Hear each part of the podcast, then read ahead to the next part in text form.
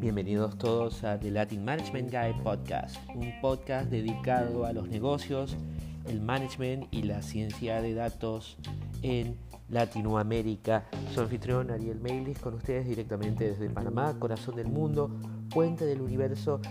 Quiero agradecer a todos los que nos han escuchado. Acabamos de tener eh, nuevos escuchas desde Argentina y de República Dominicana. Un saludo muy caluroso a todos mis clientes en República Dominicana. Ojalá que me estén escuchando.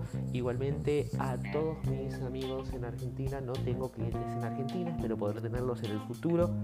Y les quiero dar una calurosa bienvenida al episodio, episodio número 4. Y en este episodio tenemos tres temas principalmente. Eh, quiero hablarles de cómo hablé, cómo armé mi rig para ciencias de datos, cuánto costó, exactamente qué compré, para qué lo uso, si fue una buena o no fue una buena configuración o una buena compra, porque en algunas cosas sí fallé y les voy a contar. Después, en el segundo segmento vamos a hablar un poco de el Planner High Performance de Brandon Bouchard. Eh, esta es una agenda con una metodología muy específica y muy atada al libro de High Performance de Brandon Bouchard.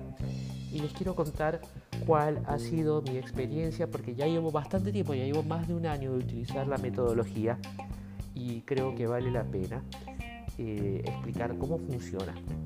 Si vale la pena usarlo ya es más una cuestión personal de cada uno. Finalmente, hoy traje para ustedes tres libros para hacer un mini book review. Eh, Executive Presence de Sylvia Ann Hewlett, después Enterprise Sales and Operations Planning de George Matier y The Idea Factory de John Gurner. Tres libros muy distintos uno del otro y creo que los van a disfrutar mucho y por eso los traje esta vez. Y sin más charla, vamos directamente hacia el primer segmento.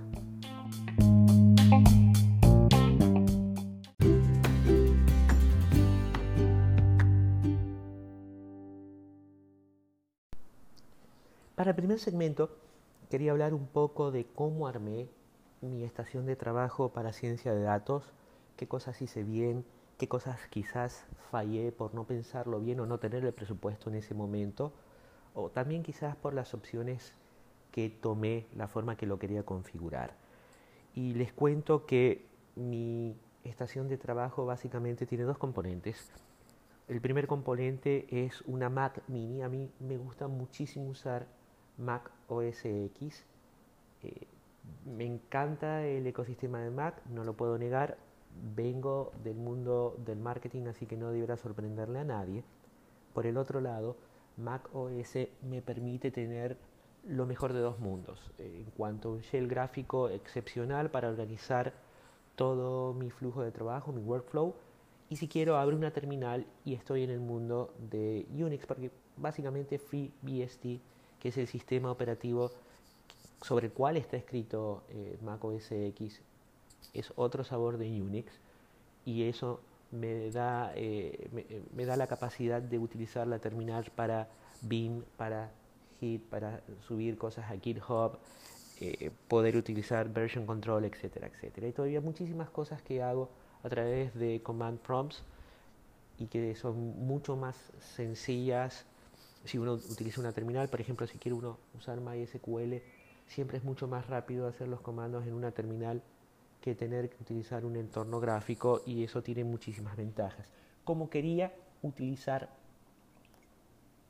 quería utilizar el ecosistema de Mac y venía de eh, una, un, iMac que ya no daba más, porque la verdad que la pobre computadora estaba en lo último de lo último, se había quemado eh, los abanicos, no conseguía repuesto, no conseguía que me lo quisieran cambiar, tenía miedo de abrirla, yo no soy bueno abriendo y volviendo a cerrar computadoras y, esa en particular que tenía, la pantalla era hermosa, pero me estaba alcanzando temperaturas de 82, 89, 89 grados sin hacer nada, solamente en el momento de bootear. Por lo tanto, tenía que cambiarla. Quería algo que pudiera poner en el escritorio, ya en mi trabajo actual tenía un, laptop y, no quería acomodar otro laptop más, prefería eh, tener algo en el escritorio y separar las cosas del trabajo de las cosas de mi, mi, segundo trabajo como consultor. Había comprado un Chromebook que era algo muy barato, muy muy eficiente, del cual vamos a hablar en algún otro momento, porque la verdad que es una inversión mínima para tener un retorno de la inversión máximo. Chromebooks son geniales. Pero bueno, I, I digress. Vuelvo. Entonces armé toda mi estación de trabajo alrededor de una Mac mini. Aproveché que estaba en Estados Unidos y compré un Mac mini. Compré la versión de 3 GHz con un Core i5 de 6 núcleos. Viene con 8 GB de RAM DDR4 y una tarjeta de gráfica Intel UHD 630, que es la que trae 1536 MB de memoria. Todo el equipo me costó 1099, lo compré en el estado de Oregon, estaba en la ciudad de Portland. En el estado de Oregon no le cobran a uno impuestos, por lo tanto me ahorré los impuestos y me ahorré unos dólares. Y eso no fue todo, porque adicional compré un GPU externo y compré el Blackmagic eGPU. Blackmagic hace eGPUs solamente eh, para Apple, o mejor dicho, no solamente para Apple, que están especialmente diseñadas para las computadoras Apple. Vienen exactamente en el mismo eh, Space Gray, el mismo color. Son espectaculares desde el punto de vista de diseño. Se ven muy elegantes en el escritorio. Es, es enorme. Pesa cinco veces más que la Mac Mini. Tiene que estar enchufada constantemente. ¿Y cuál es la ventaja de tener un, Blackmagic eGPU? Viene adentro con un Radeon Pro 580 con 8 GB de memoria GDDR5, bastante rápida, eh, dos salidas Thunderbolts para conectar la Mac Mini al eGPU. Viene como con 4 o 5 puertos USB, USB-C. Realmente para, eh, para, como un puerto de expansión sirve mucho.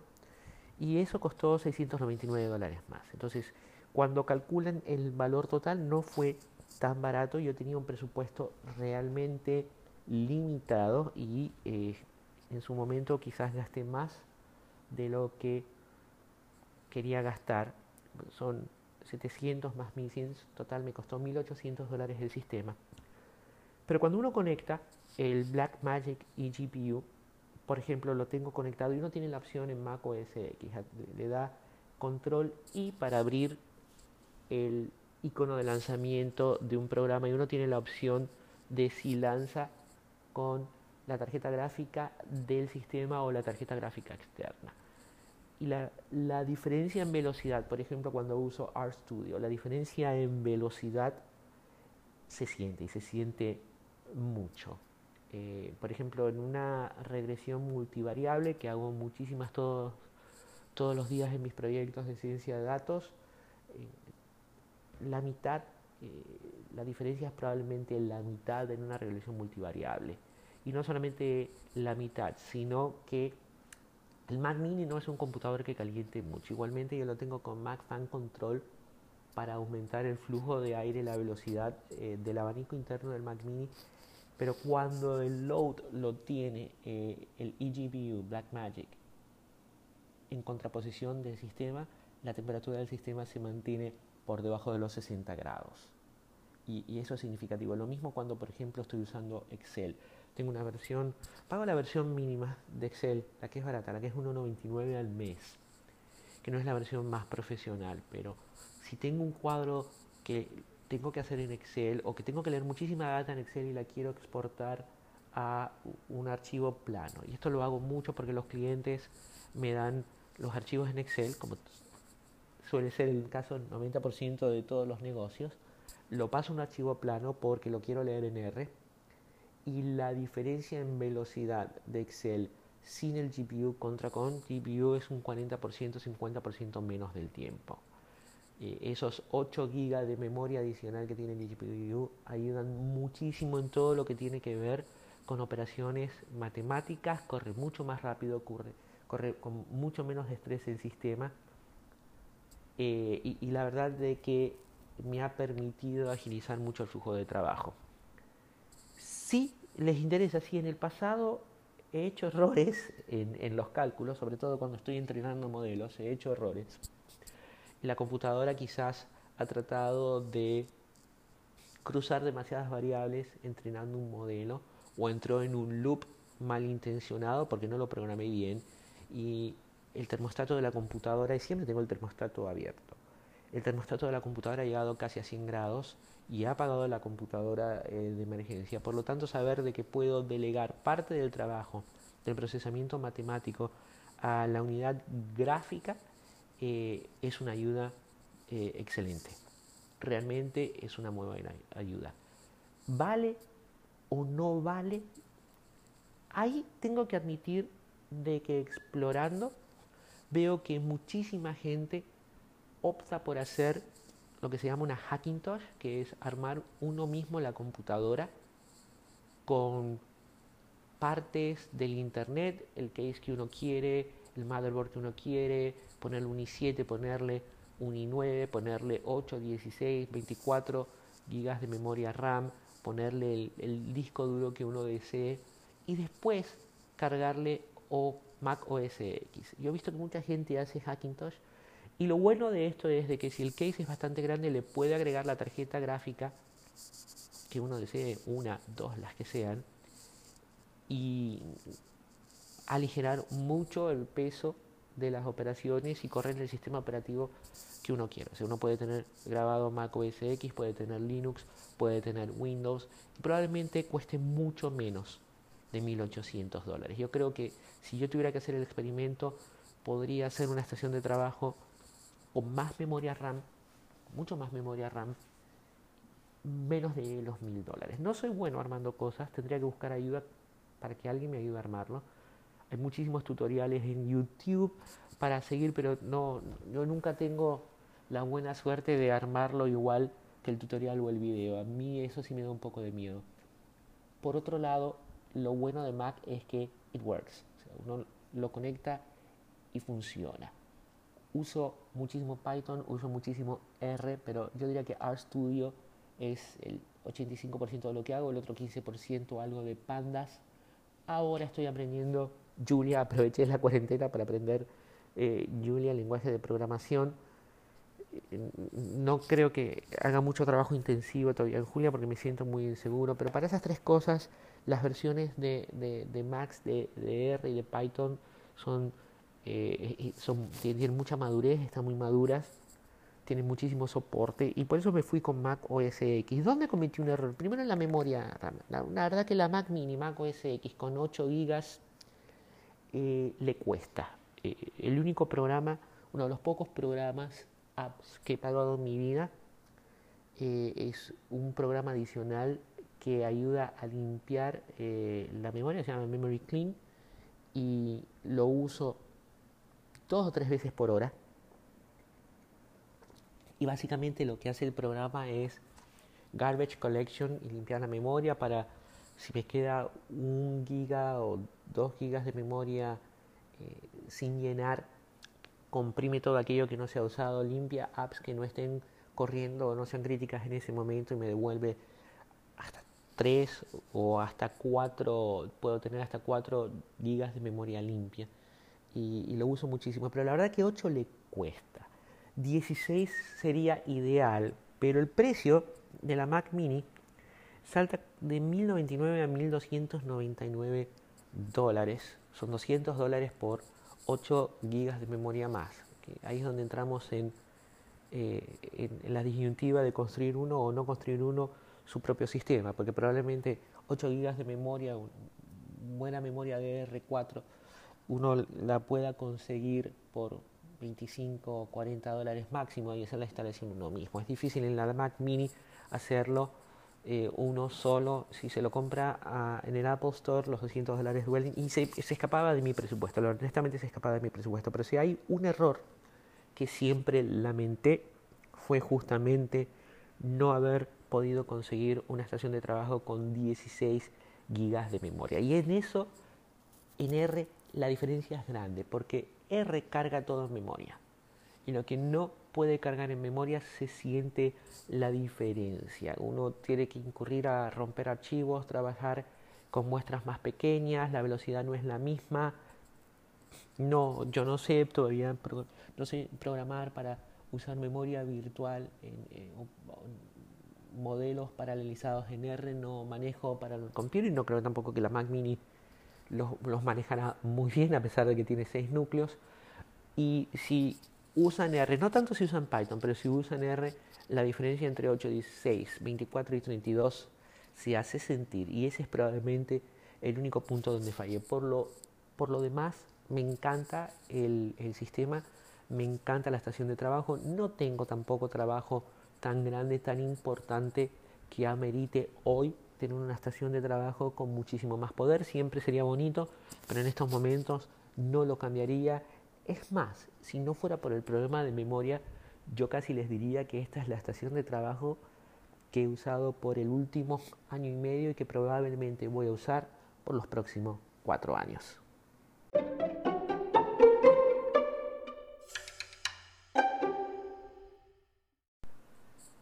Los que escucharon el episodio número 3 les contaba sobre el libro de Brendan Bouchard, High Performance Habits, y los cinco hábitos de la gente de muy alto desempeño y cómo me gustaba. Yo escucho mucho el podcast de Brendan Bouchard porque realmente tiene un optimismo, tiene una forma de volverlo a enfocar a uno, de, devolverle los pies a la tierra, de ayudarlo a planificar la vida. Y yo uso la agenda eh, que él diseñó. La verdad que la compré hace bastante tiempo atrás y quería contarles un poco cómo funciona The High Performance Planner.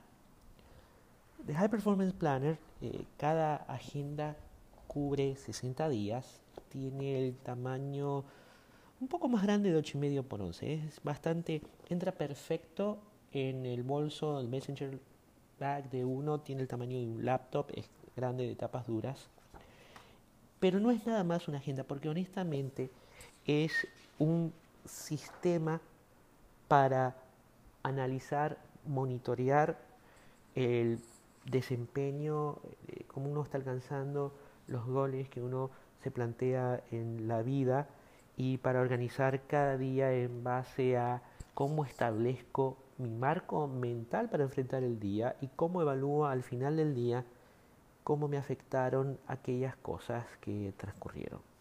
Desde ya les digo, he utilizado, puedo hablar del sistema porque lo he utilizado más de un año, eh, con algunas interrupciones en el medio, y les quería contar de, qué se trata. Y todo empieza con una evaluación sobre diferentes puntos de, de, la vida que uno hace al comienzo de cada uno de los journals. Salud, eh, el estado emocional mental, la pareja, la familia, los amigos, la misión, las experiencias que uno vive, cómo está de espíritu, cómo están las finanzas y cómo está el aprendizaje continuo. Uno llena este análisis al principio de, cada una de las agendas, o sea, en periodos de 60 días, y después el sistema tiene un calendario mensual que nunca entendí por qué lo ponen al final del periodo de 5 semanas. Hay dos meses, cinco semanas de, agenda, eh, para los meses que tienen cuatro, para los meses que tienen cinco, y si uno quiere hacer trampa como yo, para que la agenda me dure un poco más, yo siempre uso las cinco semanas, ¿no? porque entonces me gano dos semanas cada 60 días, lo que significa que tengo 75 días de agenda, porque son, son costosas, no, no son baratas. Eh, pero uno llena la, agenda mensual y después, todos los días, cuando uno comienza el día, lo primero que hace es que llena, y esto está dividido en, dos hojas por día. En una, la primera cuarta parte de la hoja está el mensaje para el día de hoy que uno mismo se da y el morning mindset, el marco mental de la mañana, o sea, como uno en la mañana va a enfrentar el día. Después hay dos cuartos que corresponden eh, eh, espacio para escribir y anotar lo que uno hace desde las 6 hasta 6 de la mañana hasta las 7 y media de la noche, eh, perdón, no 7 y media, 8 de la noche. Y el último cuarto de, esta página, o sea, son dos hojas, eh, cuatro, cuatro cuartos, es el análisis por la tarde de lo que uno vivió cada día. Esto significa que uno llega a la mañana y tiene que poner cuál es el mensaje, cuál es el mensaje que yo quiero utilizar como base del día que voy a vivir. No dejar que la vida me lleve, sino desde muy temprano en la mañana yo fijar qué es lo que quiero hacer en el día de hoy. Y poner ese marco referencial de cómo empecé la, la mañana. Y, esto se hace a través de 10 preguntas. Y las preguntas son, número uno, una cosa de la cual puedo estar muy emocionado hoy. Dos, si una palabra pudiera describir el tipo de persona que quiero ser hoy, ¿cuál sería esa palabra? Tres, ¿quién me necesita que esté en mi peak performance hoy? Cuatro, una situación que me pudiera estresar o me pueda sacar de mi casillas hoy. Esta, esta es la que más lleno yo todos los días. Esta no me alcanza el espacio. Esta está rota en dos, porque adicionalmente hay un espacio para colocar cuál sería la forma de mejor manejar esta situación. Cinco, alguien que pudiera sorprender con una nota, un regalo, una muestra de aprecio importante. Seis, una acción que si hoy la hago me dejaría demostrar mi excelencia, excelencia mi verdadero valor. Siete, una acción atrevida que pudiera hacer hoy. Ocho, si fuera un coach de high performance mirando a mi vida desde un nivel muy alto, siempre me diría que me acordara de, y esta es fácil, porque acá siempre pongo Embrace the Shock o Honor the Struggle, que son dos de los, temas recurrentes en los libros de, de Brandon. Eh, honrar el camino, honrar el sacrificio, honrar el trabajo, honrar el desempeño adicional de uno, para mí eso es muy importante.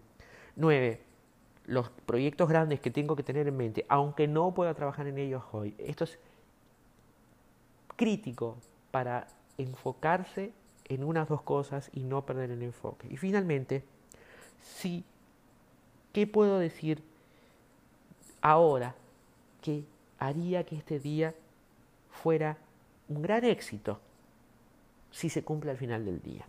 Esta muchas veces a mí, a mí me cuesta definirlo, pero eh, es importante porque uno tiene que tomarse media hora todas las mañanas para realmente pensar hard thinking, pensar con profundidad, con pensamiento crítico, qué es lo que uno quiere establecer desde muy temprano y no dejar que el, día lo guía a uno, si uno, uno guiara al día, porque uno ya previó aquellas cosas que tienen prioridad, que son críticas, aquellas cosas que pueden causar estrés y cómo reaccionar ante aquellas cosas que pueden causar estrés.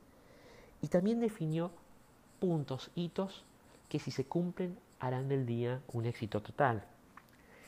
La parte del medio es básicamente la agenda tradicional para poner las diferentes reuniones y trabajo que uno hace durante el día. Algo que siempre extrañé de esta agenda es que no tiene un, un to-do. No hay una lista de to-do, no hay un espacio para poner cosas pendientes. Porque eh, muchas cosas que a veces están pendientes, como escribir un reporte o mandar un correo, no necesariamente uno las puede poner como citas dentro eh, de la agenda o agendarlas en un horario específico. ¿no? Eh, cinco correos que no tardan más de dos minutos, que son importantes o son urgentes mandarlos, que me hubiera gustado tener un espacio para poner en tu aquí no hay tal cosa. Y el otro cuarto de la página es el Evening Journal, donde al final del día hace seis preguntas. Un momento que realmente me gustó hoy era una situación o un pendiente que manejé muy bien hoy era algo que acabo de aprender hoy fue, número 4, podría haber hecho hoy un día mucho mejor si hubiera, número 5, algo que me podría haber ayudado a sentirme más conectado a los demás hubiera sido, y número 6, si fuera mi propio coach de high performance, ¿qué me diría sobre el día de hoy? Entonces, es un análisis introspectivo que uno tiene que hacer sobre cómo me fue ¿Qué hice bien? ¿Qué hice mal? ¿Qué hubiera ayudado a estar más conectado con el resto de la gente? ¿Qué cosas podría haber hecho que me hubieran ayudado a tener un mejor desempeño? Esta no es la, única parte de, este cuarto. Abajo, eh, ocupando 40% del espacio, y si uno leyó el libro de High Performance Habits, hay seis casillas, las seis casillas cada una correspondiendo con los hábitos de personas de muy alto desempeño para evaluarse de 1 al 5 los hábitos de claridad, productividad, energía, influencia, necesidad y coraje. Y todo esto los expliqué en, el podcast número 3 cuando estábamos viendo el libro de Brendan Butcher, cuáles eran los seis hábitos de la gente de muy alto desempeño. Y la idea es ir evaluando día a día cómo estos hábitos están puntuando para saber si uno está avanzando, evolucionando o de lo contrario, yendo para atrás. Hay pequeños espacios eh, muy arriba en las páginas para escribir cuáles son los tres goles o prioridades críticos del día. ¿Qué tareas hoy se tienen que hacer sin más retraso y con qué personas tengo que liderar o conectar bien en el día de hoy. Y esto se repite para los siete días eh, de la semana. El consejo del autor es utilizarlos los siete días. Yo realmente los utilizo seis si trabajo el sábado, lo que hago un sábado sí, un sábado no. Siete casi nunca lo hago porque la verdad que mi día libre no lo, no lo planifico. Y al final de la semana hay dos páginas que sirven para el Weekly Learning Review. Y el Weekly Learning Review está estructurado en tres grandes partes. Eh, primero uno que se llama el Weekly Learning Review, o sea, tiene el mismo nombre, y hay unos donde anota tres cosas grandes, impresionantes que pasaron durante la semana. Y es para rescatar siempre lo bueno, las tres cosas que más nos gustaron, que, que mejor nos cayeron, que más optimismo nos dieron hay un espacio para anotar cuál fue el principal escollo que encontré esta semana, o sea, cuál fue el problema principal, la presión principal, el estrés principal de la semana. Y esta está rota en dos, porque ah, después de que uno lo escribe, dice, y lo obliga a uno a escribir, y si le estuviera dando consejos, siendo coach o siendo el mentor de alguien más con el mismo problema, ¿cómo le recomendaría que lo enfrente? Y esta es la retroalimentación que uno mismo se da con el pensamiento crítico en los temas más estresantes de la semana. El siguiente punto, dos cosas que aprendí de mí mismo eh, esta semana. Y el punto que le sigue, dos cosas que aprendí sobre los demás, socios, novias, novios, amigos, amigas, clientes, miembros del equipo, etc. Interesante análisis introspectivo análisis extrospectivo que uno hace en cuanto al ecosistema que lo rodea. Y la última pregunta es una decisión que si hubiera tomado la semana pasada hubiera hecho que mi vida fuera mucho más fácil o que yo hubiera podido evolucionar más rápido hacia mis goles.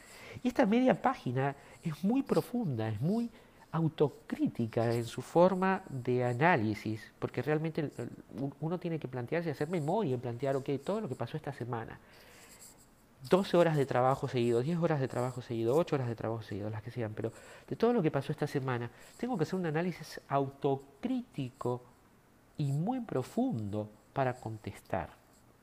La segunda parte de la página es la evaluación de la vida durante la semana y está estructurada en los 10 puntos que uno evalúa al principio de la agenda, para los próximos 60 días, y ahora uno va haciendo una evaluación semanal. Salud, salud emocional y mental, amor, familia, amigos, misión, experiencia, espíritu, finanzas, aprendizaje. Uno evalúa del 1 al 5 y puede ver semana a semana cómo va mejorando o desmejorando la puntuación referente al comienzo del periodo de dos meses. La siguiente página es una evaluación semanal de los hábitos de la gente de alto desempeño. Y, y, esta va más profundo, porque por ejemplo, cada uno de los puntos se divide en cinco subpuntos para hacer un análisis muy detallado. Eh, por ejemplo, en buscar claridad. ¿Fui intencional? ¿La forma fue asertiva? ¿La forma que actué hoy? ¿Sabía los tipos de sentimientos que quería generar?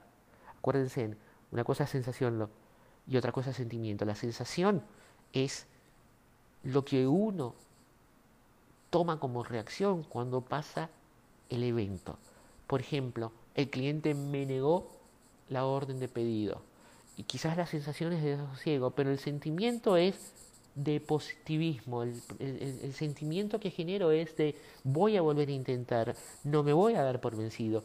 Y la diferencia entre la sensación y el sentimiento es que el sentimiento es autogenerado, uno decide cuál es el sentimiento. Número tres, estuve enfocado tanto como quise. Uy, esa a mí me cuesta mucho. Número cuatro, hice de hoy un día realmente con, con mucho sentido. Eh, y la última, eh, fui determinado o he determinado algo en lo que puedo mejorar. Y así se van rompiendo todas, por ejemplo, en incrementar productividad. Trabajé en las cosas que realmente importan más. Progresé en un sueño mayor o un gol. Evité las distracciones bien durante el día. Puse las intenciones adelante de cada actividad crítica hoy. Estuve permanentemente enganchado y disfruté mis esfuerzos hoy.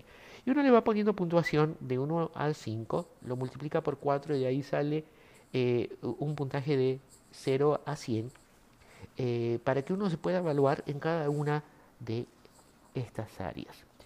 Y así uno va completando las 5 semanas o las 4 semanas dependiendo eh, de qué tan largo es el, el mes, haciendo evaluaciones cada una de las semanas. Y cuando llega al final de cada semana, uno hace su evaluación semanal y después hace una reflexión mensual. Y la reflexión mensual no es muy diferente de la semanal porque se evalúan muchos puntos que están relacionados con la semanal, eh, pero va creciendo en profundidad. Por ejemplo, la primera parte de la evaluación mensual habla de una reflexión interna. Tres grandes cosas que me pasaron este mes. Me obliga a pensar las cinco semanas, las cuatro semanas, cuáles fueron las tres grandes cosas que me pasaron. Y no siempre empieza rescatando lo bueno en el sistema de Brendan Bouchard. Tres cosas que aprendí sobre mi persona este mes. El autodescubrimiento. Tengo que autodescubrir nuevas cosas porque eso significa que estoy evolucionando. Tres cosas que aprendí sobre los demás. No es solamente un análisis introspectivo, es un análisis sobre todo el medio ambiente que me rodea. Mi lista de gratitud de este mes que pasó incluye estos momentos. Gratitud, gratitud, gratitud con los demás que tanto colaboran con la vida de uno. Y por lo general, uno trata de autorrecompensarse, pero muy poco de recompensar a los demás. ¿Qué fue lo principal que pude haber hecho mejor este mes? ¿Dónde puedo mejorar? Alguien con la que realmente conecté este mes pasado fue y entre paréntesis, descubrir la memoria brevemente. O sea, eh, ¿con quién fue alguien que realmente tuvo una verdadera conexión? Cliente, miembro del equipo, jefe, subalterno, familiar, esposo, esposa. Vuelve un poco al tema de la gratitud, este último punto. Y por último, la decisión más grande que hice este mes, con la cual necesito apegarme y ser disciplinado, fue y esto tiene que ver con los buenos hábitos que nosotros tomamos y que después dejamos. Porque es muy fácil dejar los buenos hábitos y tener la disciplina de hacerlo. Y el hecho de tener que hacer una reflexión mensual y escribirlo nos ayuda a ser más determinados y asertivos en aquellos hábitos y, buenas costumbres que empezamos a tomar y que no queremos abandonar.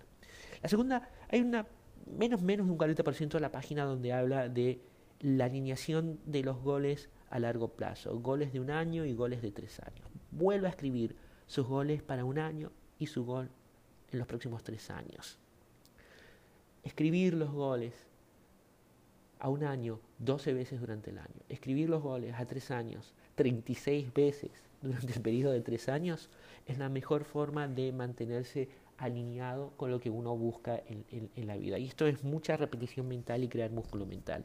Después hay una página muy grande donde se vuelve a hacer un assessment, un levantamiento de esas variables claves que Brendan siempre nos vuelve a hablar eh, durante todo, todo el High Performance Planner.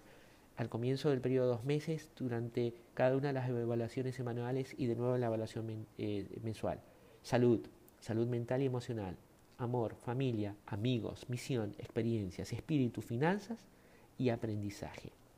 En cada una nos damos un puntaje que puede ir del 1, muy malo, a, al 10, wow, soy impresionante, y después se promedia para un puntaje final del 1 al 100, con cada una de estas 10 variables. Y ahí termina la evaluación mensual, vuelve a haber un calendario eh, para todo el mes, para que uno organice. Y Brendan es muy incisivo en hay que planificar todo el mes por delante. No podemos perder el tiempo improvisando, tenemos que planificar con mucho tiempo de antelación para no malgastar el tiempo.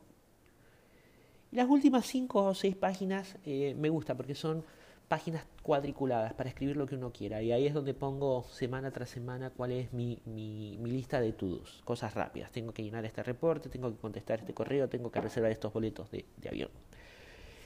Les cuento mi experiencia eh, personal. Ya llevo un año de llenarlos. Los compré, compré un, lo compré algunos en Estados Unidos, el resto lo compré por, lo compré por Amazon no, mentira, lo compré en el sitio de Brendan Bouchard directamente. Pesan, realmente traerlos es caro, eh, porque pesan muchísimo. Los libros en Panamá no pagan impuestos, pero la caja pesaba, por Dios, pesaba como 8 kilos la mía. Eh, como son de dos meses cada uno, son 6 para un año. Y me encanta, me encanta, los adoro, pero qué complicado es llenarlo. Yo llego a la oficina, llego muy temprano, el equipo entra a las 8, yo llego por lo general antes de las 7, me siento a llenarlo y es tan complicado a veces que la gente me dé tiempo para llenarlos. A mí me cuesta llenarlo. Por lo general necesito 30 minutos para llenarlos bien, no los puedo llenar en casa, me levanto muy temprano a hacer ejercicio todos los días, termino de hacer ejercicio, me baño, desayuno con mi esposa, mi esposa siempre me tiene el desayuno listo y hace unos desayunos riquísimos, no me los quiero perder y no tengo tiempo para llenarlo, espero llenarlo en la oficina. Son muchos los días que lleno menos de la mitad de el marco mental referencial del día y lo, completo ya sea al final del día, a veces el mediodía porque como en el escritorio lo completo en el mediodía, cuando estoy de viaje me cuesta llenarlo, realmente los mejores momentos para llenarlo es cuando estoy viajando en avión y como el mundo está girando en esta forma va a ser muy difícil viajar en avión, voy a tener menos tiempo de llenarlo, pero se necesita mucha disciplina para permanentemente estar evaluando cada uno de estos puntos, cada una de estas variables, porque no es escribir, es hacer un análisis introspectivo, crítico, sobre realmente cómo me fue hoy. Generé las, los sentimientos, las decisiones, las conductas, los modales que yo prefijé al comienzo de la mañana o perdí totalmente la calma, me puse nervioso, o me puse de mal humor y fui grosero y contesté mal, para tener la disciplina mental de prefijar qué queremos generar durante el día y ejecutarlo, necesitamos crear la disciplina de seguir el, el, planner, el High Performance Planner, y tener esa disciplina cuesta. En mi caso, me cuesta porque entran 7, 8, 9 personas a mi oficina mientras estoy escribiendo todas no interrumpen porque todos quieren trabajar, todos quieren que uno los ayude y mi tarea es justamente facilitar para que todos sean exitosos. Eh, pero esta es una herramienta que realmente necesita tiempo, necesita de cariño, necesita de eh, tiempo de calidad, o sea, calidad de análisis para utilizarla de eh, la, mejor forma correcta.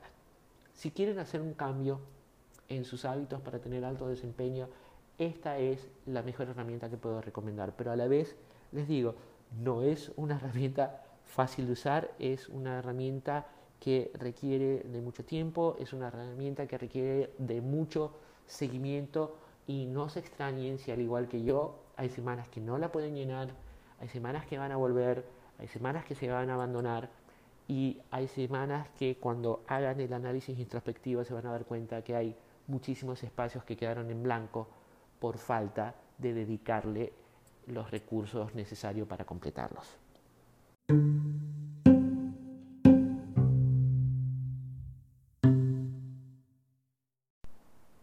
Ya estamos entrando en el último segmento del episodio del día de hoy. Les quería hablar de tres libros. El primero es Executive Presence de Sylvia Han Hewlett. Y este libro me encantó.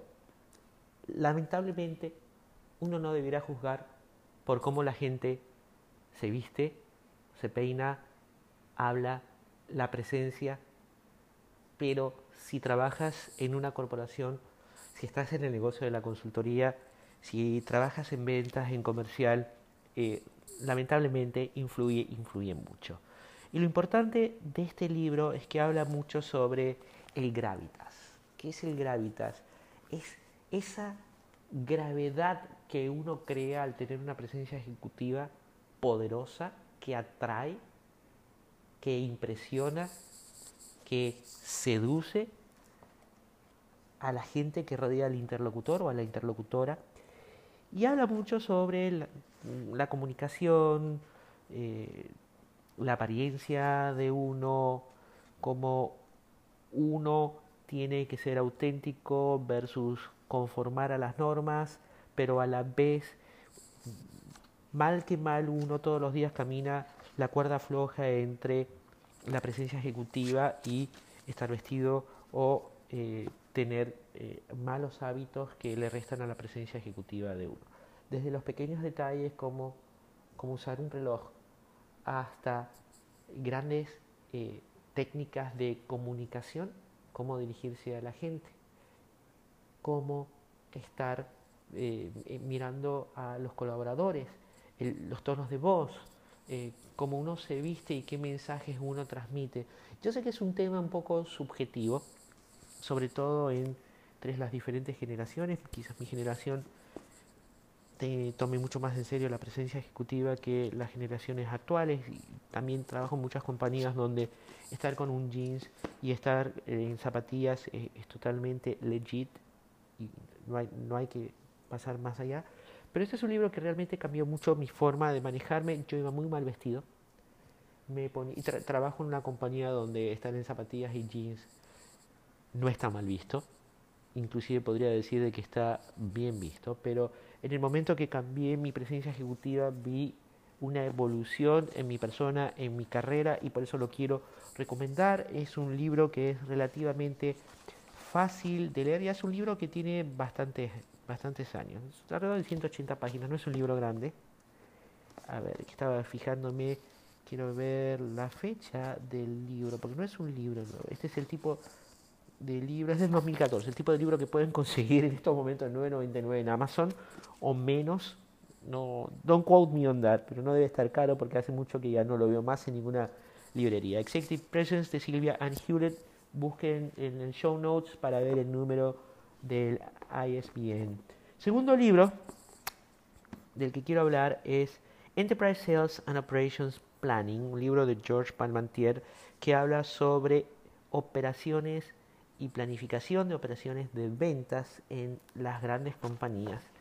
Este es un libro raro, es un libro de letra muy chica, es un libro de un tema muy seco, porque se trata de sincronizar la oferta con la demanda y los recursos, los, los que están acostumbrados a trabajar en Sales Operations, Forecasting, me van a entender, es un tema muy difícil, porque es un tema donde el forecast de venta nunca se ajusta a la realidad de lo que pasa, o hay mucho inventario, o hay poco inventario, o hay mucho inventario de lo que no se vende y muy poco inventario de lo que sí se vende.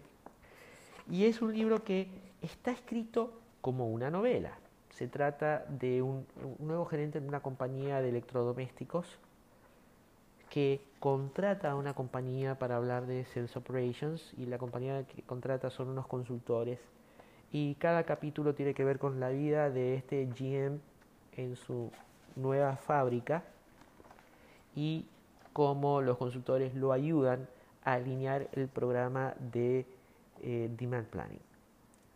No tiene muchos cuadros matemáticos, pero un libro que debiera tener mucho más matemática, no tiene suficiente matemática, pero lidia mucho con la interacción humana entre los diferentes equipos. El equipo de eh, ventas, el equipo de planificación, el equipo de producción, el equipo de compras. Si trabajan en una fábrica y son ingenieros industriales, este es un libro interesante que le falta bastante matemática, pero le sobra mucho interacción humana. Y, el que lo lea va a decir, bien, lo escribieron como una novela, pero es exactamente la vida, la vida real. Mm, hace mucho que no compré este, me lo regalaron. Me lo regalaron una compañía donde estaba dando consultoría. Y la edición que tengo es del año 2003, o sea que es un libro que ya tiene 17 años. Pero ¿por qué eh, lo recomiendo? Es el tipo de libro que es más texto universitario que el libro de management. Es caro, eh, en Amazon está como 65 dólares, como un buen texto universitario. No crean que es barato, pero como ya tiene 17 años, de repente lo consiguen usado eh, un poco más económico. Viene en tapa dura nada más. Buena lectura, muy buena lectura, porque las partes secas se aceleran mucho más con las partes interesantes, que es cuando este GM tiene que entrar a separar al equipo de ventas que se quiere matar con el equipo de compras que se quiere matar con el equipo de producción que se quiere matar con todos los otros equipos. Bien interesante y muy apegado a la vida real. El tercer libro de hoy es eh, The Idea Factory. The Idea Factory también tiene un subtítulo Bell Labs and the Great Age of American Innovation. lo escribió John Kerner y es la historia de los laboratorios Bell. Y me pareció un libro bonito para comprar este sí. Cuando lo compré en Barnes Nobles estaba en oferta, creo que lo pagué 6.99, estaba muy, muy, muy barato. 6 dólares en Estados Unidos, con eso uno no compra ni un café. La primera edición es del 2012, es de tapa blanda.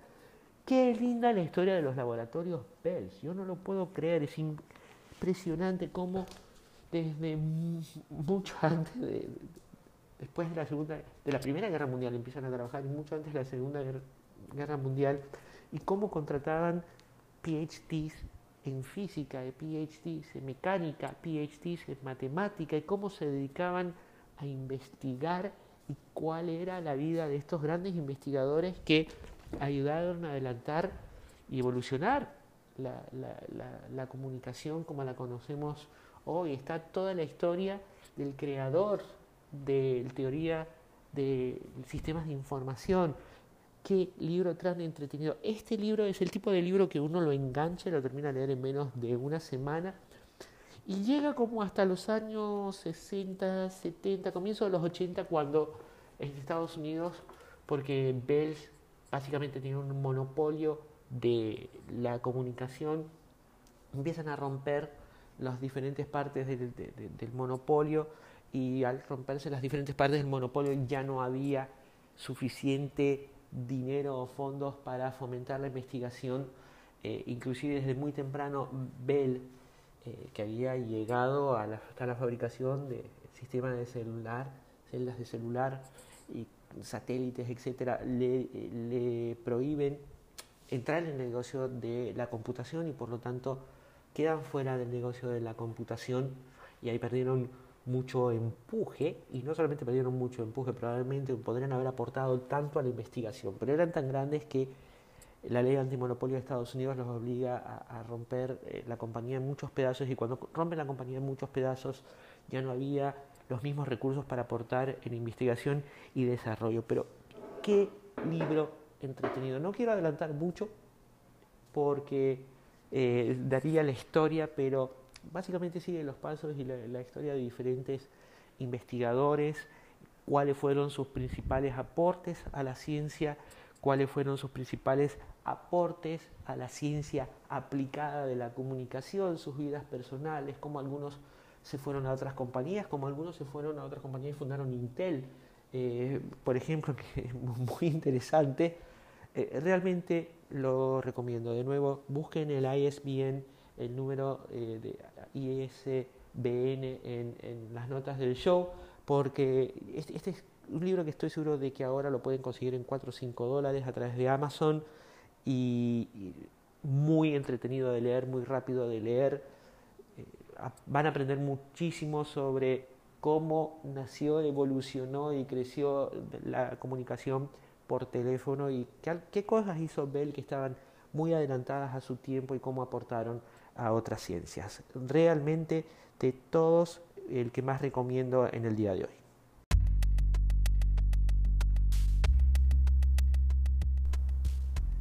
Y bueno, eso ha sido todo en el episodio número 4 de hoy. Me encantó contarles cómo armé mi estación de trabajo para hacer ciencia de datos. Eh, no les cuento lo, lo, lo que hago, pero hago básicamente dos cosas. Análisis de ventas retail y también utilizo gran parte de mi tipo de consultoría para crear modelos predictivos para la compra y venta de Forex. Esas son las dos grandes áreas en las que me muevo. Más que nada últimamente en el mundo del retail.